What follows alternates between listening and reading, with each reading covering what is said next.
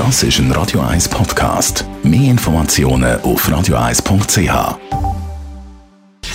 Gesundheit und Wissenschaft auf Radio 1. Unterstützt vom Kopfwehzentrum Irlande Zürich. www.kopfwww.ch Corona-Krise hat ja neben vielen negativen Auswirkungen auch die ein oder anderen positiven Aspekte mit sich gebracht. Sagt das eben bei der Digitalisierung von vielen Arbeitsplätzen, wo man jetzt auch kann von die aus schaffen, aber auch beim bewusster Posten gehen.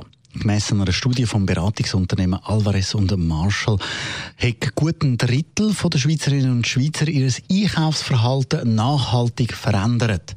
34 Prozent von allen Befragten wollen in Zukunft ihre Lädenbesuche reduzieren und sogenannt durchdachter einen durchdachteren Konsumansatz wählen.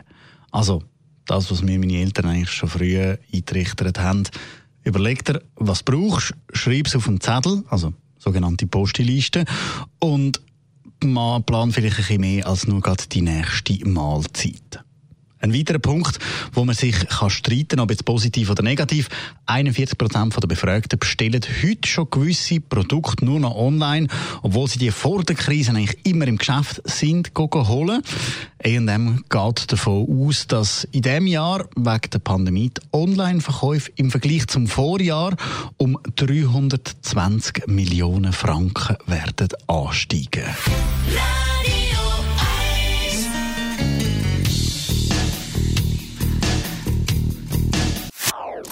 Das ist ein Radio 1 Podcast. Mehr Informationen auf radio1.ch.